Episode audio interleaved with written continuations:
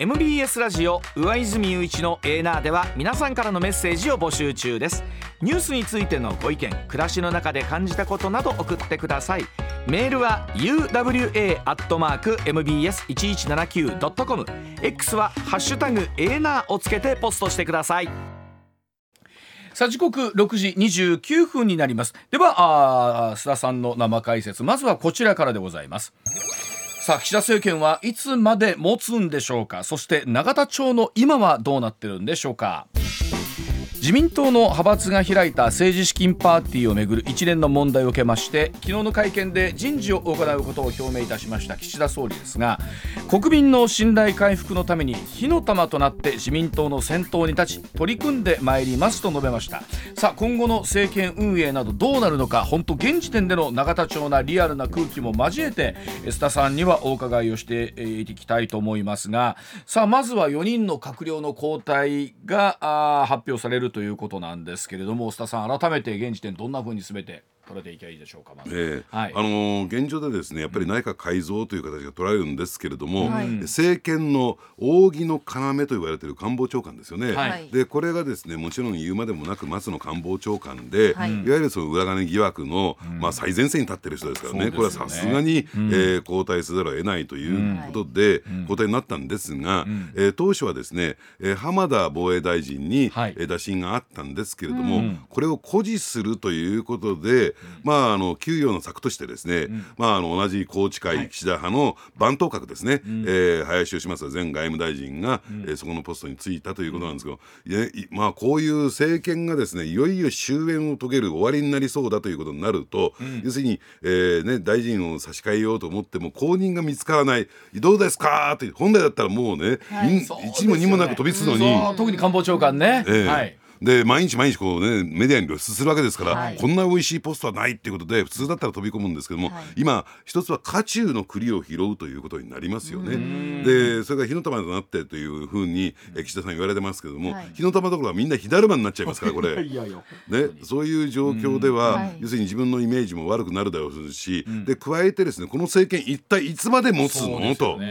そうですよね。でその点考えるとでじゃあ次の内閣が発足した時に、うん、あの人前政権で官房長官やってあんまりイメージも良くないからねっていうことで、うん、その大臣のですね権利を失いかねない、ちょっと今はみたいなね。そりゃ今やるよりっていうところあるでしょうね、うん、こうどうなるか分かんない内閣にいるよりも、えーうん、でそうじゃなくたってよく考えてみてくださいよ、えー、これ年明けたら通常国会になるわけですよ、うん、そうね、でそうすると、えー、国会でですね出席が義務付けられていて、それこそ野党の集中放火、連日にわたって NHK が報道するというところがありますから、やっぱり今大臣をひろ、ね、や引き受けるということは、やっぱりね相当難しい状況だと思いますけどね。一方林さんの立場とするとどんな意味があるんでしょうね。橋さん今回受けたね、えーうん、まあですからここをなんとかしのげば、うん、いよいよ俺の番かなと。要するに、えー、総理としてね、うん、有資格者という形に私はなってくるのかなと思いますよね、まあ、林さんというと親中派というふうなイメージがすごくありますもんね、え。ー、まあイメージだけじゃなくてまあ親中派なんでしょうけれども、まあ、そういった意味で言うと、うん、ちょっとあのそれに対してね、うん、あのどうなんでしょうね。自民党の保守層が、うん、え結構アレルギー反応を起こす可能性もありますしね、うん、えまあ、ですから、えー、この林芳正さんしかいなかったんでしょうけどもこれも一つもですね、まあ、岸田政権にとっては、うん、えー、まあ、突っ込みどころになるんじゃないかなと思いますね。でもまあ結局あの本来これぐらいねあのそれこそ、えー、官房長官変わって経産大臣変わって総務大臣変わってなると、はい、本来ならえらいことじゃないですか。もうこれ内閣改造でしょ？ほぼほぼって言ってもいいぐらいに近いのかなっていう、はいはい、緊急事態ですからね本来なら、まあ、政権の枠組みが変わるという形ですから、うんうんうん、まあそういった意味で言うとですね一番改造しなきゃならないのは総理なんですよ。さあそれがどうな,、るんですか岸田さんは。えー、でおそらくですね、えーまあ、今回の問題がね発生した発覚した以降、はい、えー、近々実施されて公表されるでしょうけどもいくつかいくつかの世論調査がもう、えー、進んでるはずなんですよ。はい、でおそらく私の予想ですよ、うん、えー、次に出てくる世論調査の結果では内閣支持率20%割り込むでしょ。う。ああそこまでいきますか。えーで場合によっては10%台半ばまで接近していくんじゃないかなと。え今がどの20%ちょっと。20%前半。でこの20%割り込んで10%台半ばになった時に、はい、いよいよだよねという、そういう空気が出てくるポスト岸田はというね、うん、えー、話になってくるのかなと思いますね。はいこれ本来ねもともとその政治資金パーティーこの後お話出てきますけど、はい、こう安倍派のまあ金額が突出してるっていうところから、その安倍派潰しじゃないかみたいなところがあってですね、あの岸田さんは本来まあ少しお話出てますけれどもそこまで本来岸田さんのせいじゃないみたいなところがあるのに、ええ、なぜか岸田さんの支持率が下がるっていう岸田さんにするとなんかいかれこれっていう言い方も変ですけども。まあ加えてその自民党に対する批判なんでしょうね、うん、そういうことでしょう、ね、その象徴としての内閣でしょうから、うん、で加えてちょっと心配なのは、うん、まあ確かに今回のね、ある種の内閣改造においてはですよ、安倍派をパージすることにはなりましたけれども、じゃあそれ以外の派閥大丈夫なんですか、とそうですね、ええ。ですから次に、えー、何か問題が出てきてまたこの大臣も交代させなきゃならないとなった時に、うん、いよいよジエンドという形になるのかなと。これでも本当今このこの後お話伺いますが捜査の流れによっちゃね、はい、誰がなってもお前もかよって話になる可能性があるわけでしょ？いくら身体検査どうこうってなって、だからそういった意味で言うとね、はい、あのとりあえず次の総理総裁には無派閥の人みたいなね、ちょっとこれもまた意味がない分かんないんだけどね。そうですね。これどうなんですか？例えばこれを受けてね派閥解体みたいなお話あって僕ちょうど会社入ってしばらくした時にリクルート事件の後もあって、はいはい、派閥が一旦は自民党の中では解消された形にはなった時ってのあったんですけども、ええ、そこまでの動きみたいになってくるんですかね。あのー、ですからね昨日夕方5時からだったのかな、うん、えー、緊急にですねぶら下がりの記者会見が開かれた宮沢防衛副大臣、はい、でこの方がもう全部暴露しちゃったんですよ、うん、要するに、えー、キックバックについては政治資金収支報告書に載せなくてもいいと派閥からの指示があったと。お前それ言うみたいなね、で今回の件については黙っとけ黙っていられませんということで、うん、だからある意味で派閥の抑えが効かなくなってきてしまった、じゃあそのあたりのお話一体どうなっていくのかというところお聞きしていきたいと思います。こちらです。さあ政治資金パーティー問題聴取本格化へ特捜部の今後の動きどうなっていくんでしょうかさあ臨時国会、まあ、閉会をいたしましたので国会議員の聴取など踏み込んだ捜査をする環境が整いました。東京地検特捜部ですが、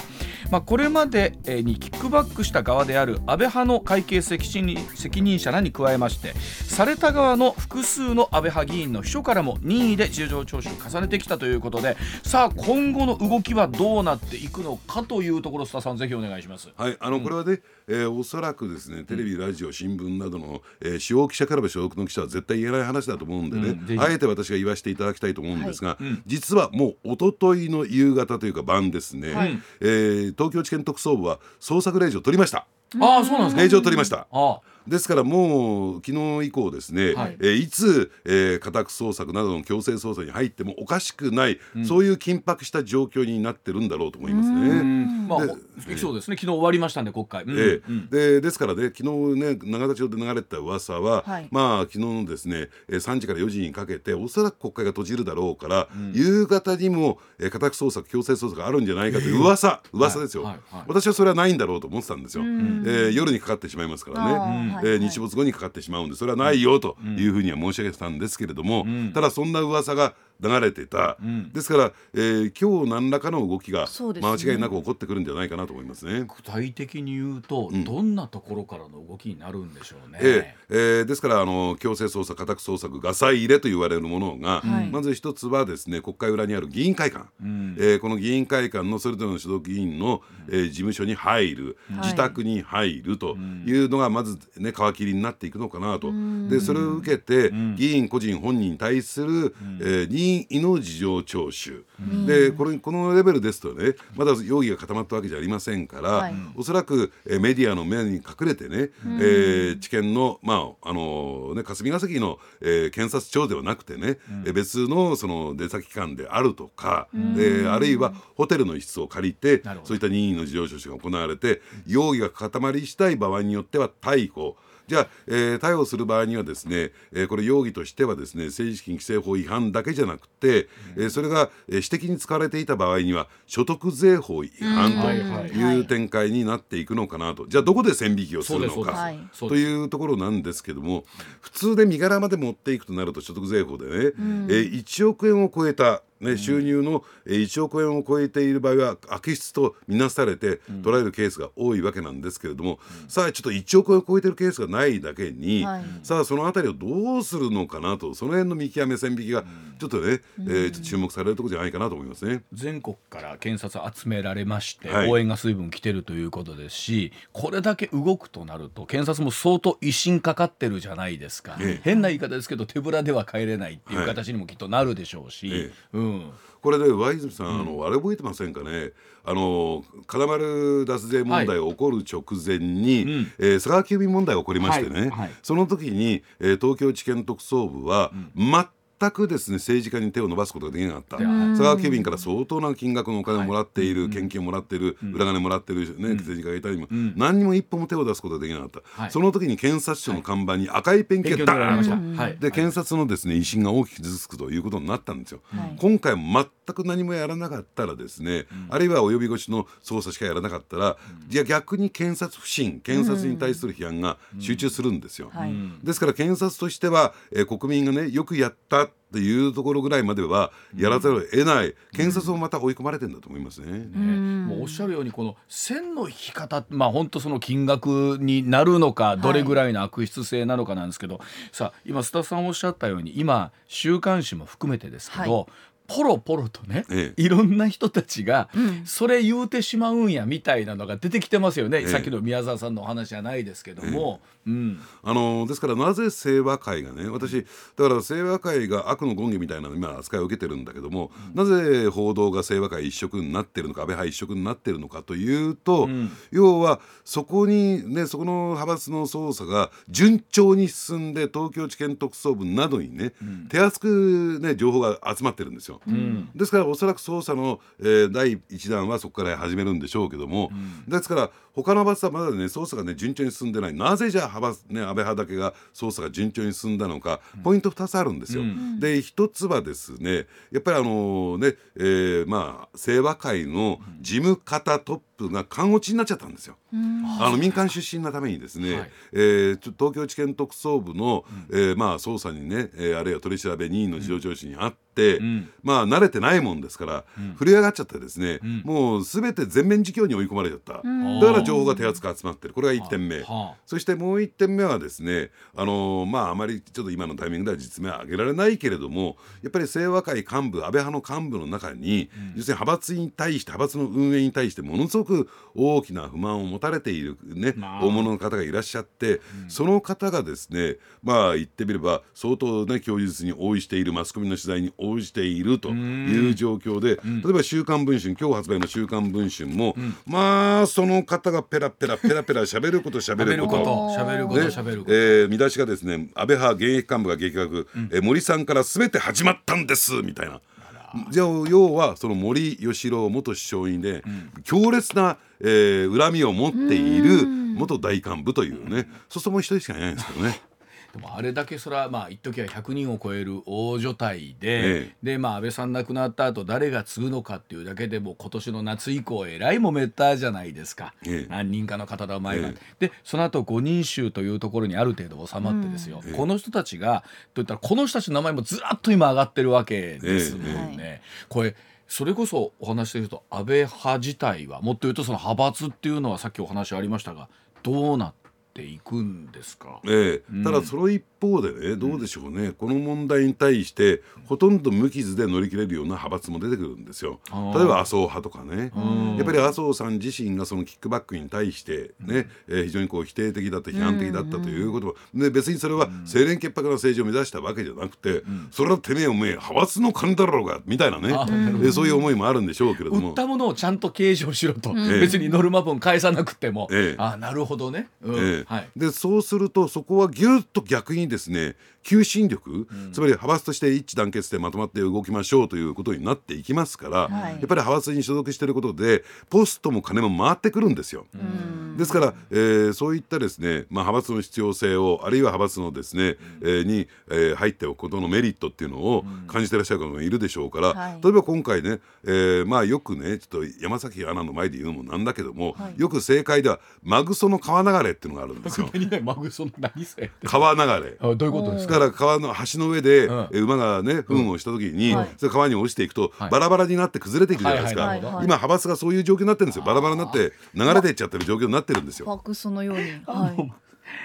これでも須田さん見立てで言うとね、まあ、年末も年末まさにさっきの話じゃないですけど12月14日というタイミングでもうこれ巣は打ち入りかじゃないか検察にすると。でこの後の時系列で言うとね年末から年始それこそかあの通常国会に向けてってどんなことが想定されるんですか？いろんなうんなんか想定があると思うんですけど、えー、例えば、うん、あのですから28日というのが御用納めなんですね、うんはい、御用納めっていうのは裁判所も御用納め、うん、ということは逮捕状請求しても28日以降は出てこないということですから、とりあえず捜査の、えー、一つの節目っていうのは、うん、えー、28日になっていくはずなんですよ、ですから普通であるならばね、はい、えー、そこまでで、えー、捜査を幕引きするというのが一般的には考えられるんですけれども、どうなんでしょう？ねちょっと難しいでしょ。う今の状況からすると。これだけ人数いてなんとかでだったらそんな早く終わるともね、えー、で勾留期間も、えー、要するに20日プラス2日ですから、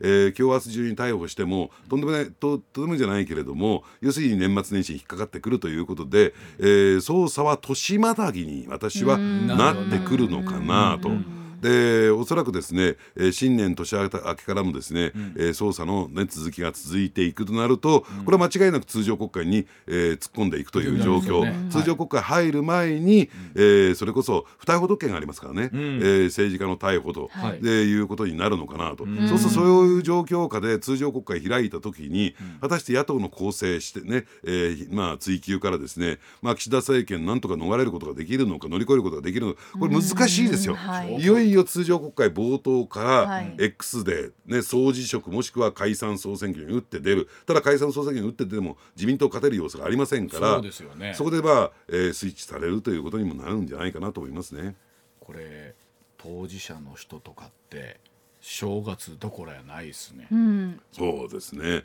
まあ地元に帰ってもまあおそらくね、はい、今週末ぐらいからかな、うん、え各地元で青年まあ身のね、えー、潔白がある人はつまりそういうキックバックなんか受けてない人は、はい、どうも地元で記者会見等々開くようですからね。えーでそれが開けない人は、まあ、どうするのかな、まあ、あのボストンバッグにね着替えとか入れて歯ブラシも入れ歯ブラシは大丈夫なのかなとかね そういうことをやりやらなきゃならないような。えそのもし逮捕者が出るとなると、はい、もうどうですか？下手すると今週中にもみたいな今日明日週明けにもみたいな感じですか、えー、まあそういう状況になってもおかしくないでしょうねということですね。はあ、これはでもえらいことですよ須田さん、はい、そうですね。えらいことです。あのこれあのもう一つだけ最後にそのやっぱりその逮捕者みたいなところまで行くのかあるいはその、えっと、帳簿をねえー、修あの修正したことで収まる人もいるっちゃいるわけです。はいいますね。ええ。ええ。ただどうでしょう？これで一般の有権者の感想からして山崎アナどう思います、うん、逮捕者ゼロ、うん、まあまあとりあえず書類送検だけして収めましょうと。納得いきます？いやでもゼロも納得いかないですけどただ一人二人っていうのもなんかその人だけで収めようとしてるんじゃないかっていう気持ちになってしまう。これがおそらくラジオを聴きの皆さんのね素直な感想度。ですよね。だとしたらこれね、うん、そんな複数っていうかねそんな大量に国会議員逮捕なんてことになったらさあ自民党政権持つのかっていうね。話になります政権交代ってことも出てくるんじゃない？かといってその線引きのところはあまりねえー、変だけど高いところに線引きすぎちゃうと、うん、本当言うようになんか、うん、尻尾切りみたいな感じにな,、っちゃうじゃないですか。一罰百回みたいなね。じゃあ他のやつはどうなんだろうって、はい、したらじゃあ金額が少なきゃいいのかみたいな話に、はいえー、まあ本当にミスなのか、うん、いくらなんでもその金額はミスにしたらでかいぞなのかって。でその辺の見極めをきちんとね、えー、捜査当局も政治の側もやっておかないと、うん、来年になった時に、うん、ね他の派閥にこれ飛び火した時に、うん、安倍派の人はこれでね、うん、えー、辞めさせられた逮捕されたのになんでこっちは大丈夫なのっていうことにもなりかねない。あもうもうやり直しやな全部これ。おっしゃる通り。もうやり直しやな、はい。えー、ではこちらの話題もお送りしまいりましょう台湾総統選まで1ヶ月切りました。こちらも現状について聞いていきたいと思います。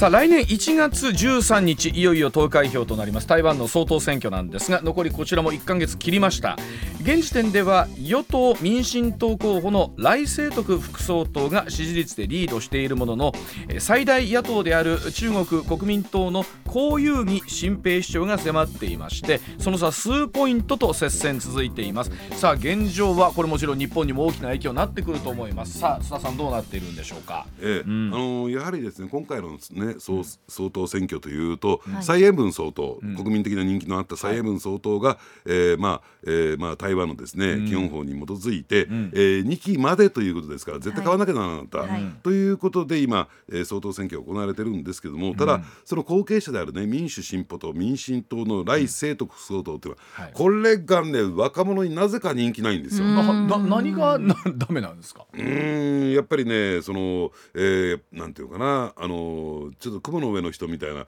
ちょっとトップエリートなものですからやっぱりこの庶民の気持ちに寄り添ってないんじゃないかみたいなところがあるんだろうなということで、若い人に人気がなくてその一方で、はい、えー、第二の野党台湾民主衆党のカブンテスさん、うん、この方前台,、台北市長ですけれども、はい。はい、ねえー、この方が若い人に人気があって。、うん、ちょっと不思議なおじさんなんですよ。うん、ちょっとねおおよそ政治家とかね、うん、あるいはそのなんていうかなあの良識ある大人というところからちょっとずれてる人、例えば、えー、テレビが、えー、こうずっと入っててで報道してるのに、うん、なんかこうインタビューを受けてる最中に大きな口を開けて大あくびをしちゃっても天としても恥ずか恥ずかしくならない。というようなちょっと不思議なそういった自由奔放さがまた受けてるんでしょうね。非常にですね。若い世代って何十代くらいまでの話なんですか？二十代三十代前半というところなんですよ。はい、ただもう一つはね。うんあの何としてでもこの、えーまあ、民主進歩党民進党ね、うん、えー、中国共産党大陸に対してですね、うん、強い対抗心を持っている民進党政権をちょっと、えー、ひっくり返そうとやっぱり中国共産党は思っているわけで、はい、もうね、えー、恥も外聞もなくこの台湾の総統選挙に手突っ込んできてるん。ですよ。でその中で2位3位連合、つまり、えーね、将来的にはですね、うん、えー、まあ、中国大陸の統一を望む国民国民党、うん、えー、とですね第二の野党の統合してでそうするとちょっと来清徳さんつまり民進党を凌駕するものですから、超えてしまうものですから、その2位3位連合を画策したんだけども、やっぱり先ほど申し上げたように、第2の野党のカー・ブンテンさん不思議なおじさんですから、全然そんな要求には乗らずに、結果的にこの、えーね、枝分かれしたわけなんですけども一本ができなかった、それに関して言うとですねやっぱり中国共産党の影響力の低下であるとかまあ、習近平国家主席のですね影響力の低下というかね、そういう政治工作が失敗したということもあってですね、ちょっと混沌とした感じになってきている、ただ、えここへ来てですね国民党の、え候補者がちょっとかなり追い上げてるんですよ、うんうん、確かに民進党の支持率は減ってはいないんだけども、うん、横ばいなんですね、うん、で国民党の、えーね、支持率がぐーっと今右肩があり。これなんかね中国共産党動いたのかなんていう言われ方もしてるんだけれども、うんうん、えー、その追い上げというのがちょっと不気味だ、えー、ですからあと1か月しかないと言われてますけれども、うん、1か月もあるんですよ。何が起こってもおかしくないあのどちらが選ばれるかによってもちろん日本への影響も含めて変わってくると思うんでそのあたりお知らせ挟んで再度もう少しだけお話聞いていきたいと思います。上泉雄一のエーナー。MBS ラジオがお送りしています。増田さんこの台湾の総統選挙ね。例えばその、今時点でリードしている現与党の来清徳さんが仮にこれ勝った場合、ええ、さあこれ中国政府はどうなってきそうなんですかね？ええ、うん、あのただ現状がそのまま維持されるわけですから、うん、えー、まあなんかこう大きなね変化が起こってくるというね、うん、中国との関係が変化が起こってくるというわけでは私はないと思いますね。すね。ただ望ましい政権ではないわけですから、ね。うん、まあそういった点で言うとあの台湾に対する圧力というのがどんどんどんどん高まっていくという状況になっていくんじゃないかなと思いますね。ただそうなってきた時にまあ我々懸念するところの武力でという、はい、ケースというのは出てくるんでしょう。いわゆる台湾有事ですよね、はい。うん、ただその可能性があるんではないかという点で言うとですねそこはね、うん、まあ、習近平国家主席の腹,、腹一つというね状況ですから、ですからまあ可能性としては私は十分あるんじゃないのかなと。ええ、いつも思うんですけど本当台湾の方はどちらをこう望んでるのかなというところいつも思うんですけれども、ええ、ですからどうなんでしょうね。やっぱりね、中国が経済的に大きな成長をしていて、要するに台湾企業がどんどんどんどん中国に進出し、生産拠点を移してた。でその時に、えー、まあ非常にですね中国企業も潤ったし、台湾産のものも、えーね、中国に輸出して、えー、結果的にあの台湾も経済的に大きく、ね、寄与したという点ではですね、中国の必要性ってあったんだろうと思うんですよ。今こうなってくるとね中国経済が非常におかしい状況になってくると、要するに台湾にとってもじゃあ中国の存在価値っていうのは、ね、まあそれほど高いもんじゃないと思います。まあ、この辺りも本当にこう微妙な関係の中だったりすると思うので、うん、ですから今例えば中国経済的に非常に厳しくなっている習近平さんもいろんな国際会議にもなんならいよいよ顔も出すよ首脳会談にも顔を出すようになってきた、はい、えー、その辺りの国内でのこうあり方みたいなのも立ち位置としてまた変わってくるでしょうからね。そうですね、だからあのただ習近平さんとしては、うん、やはりその習近平政権としてのね、まあ、遺産と言ったらいいんですかね、うん、で、まあ、レジェンドと言ったらいいんですかね、うん、まあ、そういったものをですね残しておかなきゃならないやっぱりそうなると、やはり、えー、毛沢東と並ぶぐらいのねあの功績というと台湾統一と、やっぱりそうですよね。そこに対する野望野心というのは出てくるんじゃないかなと思いますね。ねまあ、言ってる間にもう1か月ももう確かにあるわけで、えー、台湾の皆さんがどんなふうな判断をするのかっていうのは国際的にも大きく影響してくるところになってまいります。ではこの話題最後にお伝えしてまいりましょう。こちらです。政府の機関であることは不適切との見解も日本学術会議の存在価値はどうなっていくんでしょうか。まあ、日本学術会議の組織改編を議論している内閣府の有識者懇談会。昨日ですね政府の機関であることは不適切だとの見解を表明いたしました。国とは別の法人格を有する組織が望ましいとする報告書の素案公表しておりまして学術会議側は法人化について協議が不十分などとして懸念を示しているため今後の調整難航されますが、まあ、この番組でも須田さんに何度か解説いただいてます。この日本学術会議の存在価値というのをどう考えるのかというところでございます。うん、はいあのやっぱりね政府の方針であるとか政府政策であるとか、えそういったものについてはですね、うん、やっぱりアカデミズムのつまり学識経験者のサイドから、うん、えー、まあ、やっぱりチェックをするというか、まあ、それについてですね、えー、検証してもらうということはやっぱりこれは必要なんだろうと私は思うんですよ、はい、ね、専門家の立場からね。でまあただだからそのためにですね日本学術会議というのが政府の機関として存在していたということなんですけれども、じゃあねそもそもじゃあこの政府サイトとしてはこの学術会議というのはどういうふうに位置づけてたのかというとまあどうなんでしょうね、うん、あえて言いますけれども、うん、追認組織、うん、つまり政府の方針にお墨付きを与える、ですからそこにですね横や横やりを入れるとかね、うん、えー、否定するとかっていうところに対しては日本学術会議に求めていなかったわけなんですよ。でそのためにですねやっぱり政府の機関でありながら独立性を高めようということで、そういうふうな形にしておかないとね、いやいやあれは政府べったりだからと言われても仕方がないから、うん、一定の独立性を持たしたんですね。はい、ところがそこに、うん、えー、問題が発生してしまった。うん、でというのはですね、まあ、あのこれはあえて言いますけれども、要するに共産党に近いね、うん、えー、そういうですね学識経験者が結構入ってきて、でまあ、そういった組織学術会議の、ね、政治面を牛耳ってつまりあの例えば誰を代表にしようとかね誰を役員につけようとかっていうところを、えー、に手を入れてきてですね、はい、まあ言ってみればその執行部そのものが非常に共産党色の強いものになってしまったんですよ。ですから、えー、共産党の意向を組んだような、そういうですね、まあ、あの結論を出すケースが増えてきた、そうなると、やっぱり例えば原発政策であるとか、はい、安全保障法制であるとか、うん、えー、そういったですね、うん、えー、まあ言ってみれば政府の基本方針に対して異論を挟むというケースがどん。どんどんどん出てきた、ですから安倍政権菅政権で、うん、えー、その辺に対してね要するに学術会議の人選に対して一定程度の影響を行使しようとした、ただその独立性があるからそれおかしいじゃないかという議論になってきた、だったらお前たちも勝手にやれというね、いうようなのが、これが本音のところなんですよ。確かにまあ国の税金も入っているというところの中で、はい、どういうふうな形ので存在するのがいいのかっていうのはね考えるところではあるんだろうなって思いますけど。そもそもの原点として日本学術会議というものに政治色をねつけようとした、うん、これは発足の当初もこれ間違いだし、はい、でそこにですね政治的な思惑をも、ね、持って近づいてきて、うん、それを何かこうで自らの政治活動に使おうとしているという動きもこれも間違いなんですよ。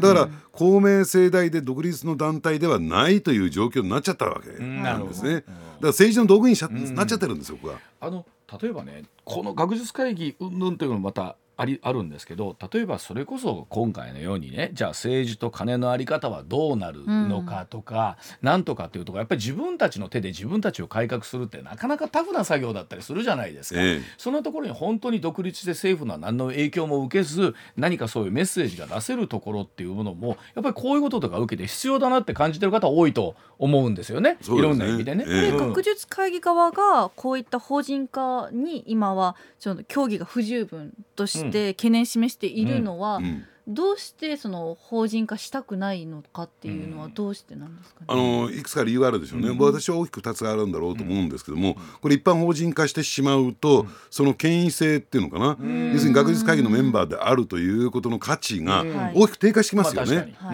学術会議の価値、その他大勢のそういった学者さんの集まりでしょうということになってしまう、それは嫌だっていうのが一点、そしてもう一点がやはりそうなってしまうと要するに政府の機関が政府がやってることに反対対してるんだからやっぱり政府のやってることはおかしいと。いう立て付けがなくなっちゃいますからね。ですからつまりそのこれまで学術会議を活用利用して政府案を否定してそういう勢力にとってみるっていうと、やっぱりそれは不都合なんですよ。えー、これこれはどうなっていくんでしょうね今後ということで考えていくとさあ学術会議これどうなっていくんでしょうね。ねあのー、ですからこれはね、うん、えー、まあ法人化一般法人化という流れになっていって、うん、要するにそのね運営する財源についても、うん、もちろん支援しないわけじゃないけれども、やっぱり広く一般から集めなさいよともう政府にべったりじゃダメだよという形にこの日本学術会議はなっていくんだろうなと、ただその一方でさっきワイズさん言われたようにね、やっぱり第三者的な公明正大な中立的な組織として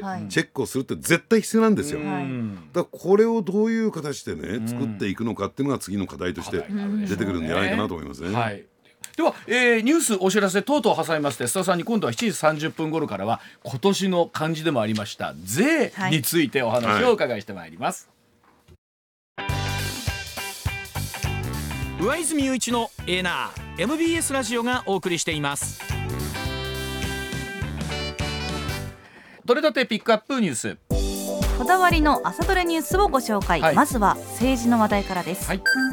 衆議院は昨日の本会議で岸田内閣に対する不信任決議案について自民公明両党などの反対多数で否決しました、うん臨時国会は会期を延長することなく55日間の会期を終えて閉会しました。これもともと立憲民主も出さないって話もあったんですよね須田さんね、えーうん、でそれではあまりにも弱腰だろうとこういう状況でね、うん、えー、内閣不信任案まだ官房長官のね、はい、不信任案を出しましたけど、えー、まあそういう批判を受けて、はい、やっぱり出さざるを得ないというね、ね、状況に追い込まれたのかなと思いますけど、ね、日本維新の会も反対に回ったという、はい、あね、えー、いうところだったんですけれども、えー、あごめんなさい反対賛成に回ってということだったんですよね、はい、はい、では続いてこちらでございます。はい。続いてのニュースはこちらです。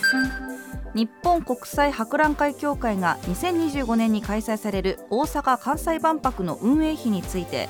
1160億円に膨らむとの最新の試算をまとめたことが昨日分かりました。運営費をめぐっては西村康稔経済産業大臣が今月7日運営で赤字が出た場合でも国として補填することは考えていないと明言していて万博協会副会長を務める大阪府の吉村洋文知事も赤字分について大阪府や大阪市で負担しないとしています。これあのまあもちろんいろんなもののね、えー、物価高とかって反映されてきてるわけでもあるんですけど、うん、これどうなるんですか福田さんこの予算のこの膨らみ具合みたいな。ねあのーうん、ですからね今からね赤字が出るということを前提にして議論をすると、うん、えー、そもそも万博の計画そのものに対して疑問が出てきてしまいますからね、ねまあ、これについては現状では言えないし、でなおかつ今ね、え日本維新の会、ねあのー、結構支持率が結構厳しい状況になってきてるんですよ。ね。でやっぱりななぜそうなってるのかというとこの万博泊の運営をめぐって、えーね、有権者のちょっとね支持が離れてるのかなと思いますから、ね、これについてはちょっとね赤字が膨らむとか、でまた負担が増えるとかっていうことになると、政治的にも大きな影響力が出てきまうんですよね。ね。はい、では続いていきましょうか。続いては今後の動向が気になるこちらの話題です。沖縄県尖閣諸島沖の接続水域で昨日中国海警局の複数の船が航行しているのを海上保安庁が確認しました、うん会計船の航行は今年に入って336日目となり過去最も多かった去年に並んでいて海上保安庁は警戒を続けています。これこの段階で336日ってことは須田さんほぼ毎日ってことですよねこれね。そうですね、うん、あのですから接続水域だけじゃなくて領海内に一体ね一日に何隻の、うん、えー、中国の海警の船が入ってくるのか、うん、でこれまではですねまあ4隻ぐらいだったら通常状態だと、はい、でその隻数が増えてるんであればね、うん、えー、何らかの中国サイドからのメッセージが出てくるんじゃないかなと思いますね。そうですよね。まああのこの後また解説いただきますが台湾の総統選もいよいよということになってきますんでね。はい、さあ続いてこちらです。はい。続いての話題はこちらです。外務省は昨日の記者会見でイギリスの保守系大衆紙デイリーメールが北海道函館市の海岸に大量のイワシが打ち上げられた現象を処理水の海洋放出に関連付けて報じたことをめぐり科学的根拠に基づかない不適切な報道だとしてデイリーメールに申し入れを行ったことを明らかにしました、まあ、これ本当原因わからないのでもちろんその意味ではねその軽々なことを言われても困るというのはもちろんその通りでしょうしただあの映像を見て須田さんびっくりしましたねあのですねまあですからこれね、えー、まあ汚染水ということ処理水ということよりもねやはりあの例えばサンマがですね、えー、十勝の海岸にどんどんどんどん押し寄せてるとかあるいは北海道ブリが取れたりとかですねやっぱり海洋環境の変化というふうに受け止めるべきじゃないかなと思いますね。はい。うん、続いてはこちらのニュースです。旧統一教会の被害者救済に向けた特例法案が昨日の参議院本会議で採決され一部の野党を除く賛成多数で可決・成立しました、うん、特例法には解散命令請求を受けるなどした宗教法人を対象に財産処分の監視を強化することなどが盛り込まれています、まあ、本来こういったものをしっかりとお伝えしていかないとならないところなんですけど、はい。はい、田さん今回のこの法案の成立はどんなふうにご覧になってえー、あのどういう形でねその財産保全、うん、今回の場合は、えー、旧統一教会を意識してますからね、はい、海外に、うん、えー、財産が移ってしまうんじゃないのかという恐れがあったもんですから、そ、ね,、れをどう歯止めをかけるのか、うん、それがね、えー、法律上条文上盛り込まれなかったっていうのは、あの結構弱腰だなと思いますしただしね、はい、不足に、うん、えー、まああのね、3年後をめどに、ね。えー、検討することというのが盛り込まれたためにですね、うん、じゃあこの3年間どう手を打っていくのかというところが注目していきたいなと思いますね。はい続いては芸能の話題です。第170回芥川賞直木賞の候補作が今日発表されアイドルグループニュースのメンバー加藤茂明さんが執筆した長編小説「ナレの果て」が直木賞候補に選ばれたことが分かりました、うん。加藤さんの直木賞ノミネートは前作のオルタネート以来3年ぶり2度目となります。本当でも直木賞の候補になるっていうだけで本当すごいことですよねこれね、えー、ただ私もねまだ読んでないんで、ね、変なこと言えないんですけれども、ただですねあのこの直木賞芥川賞っていうとね文芸春秋社中心とした出版界のビッグイベントで本を売るための賞なんですよ。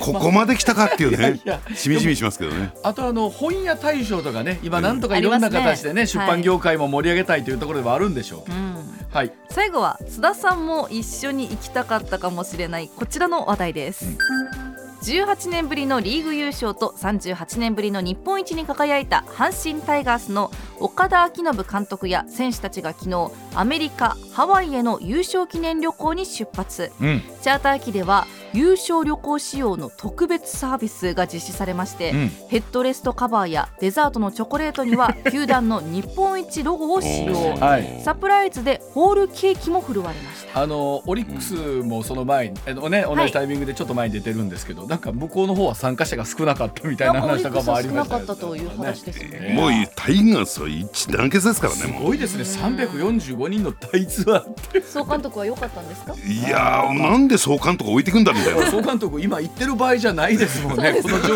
況ですからね。忙しいです。MBS ラジオ上泉雄一のエーナーでは皆さんからのメッセージを募集中です。ニュースについてのご意見暮らしの中で感じたことなど送ってください。メールは uwa.mbs1179.com X は「ハッシュタグエーナー」をつけてポストしてください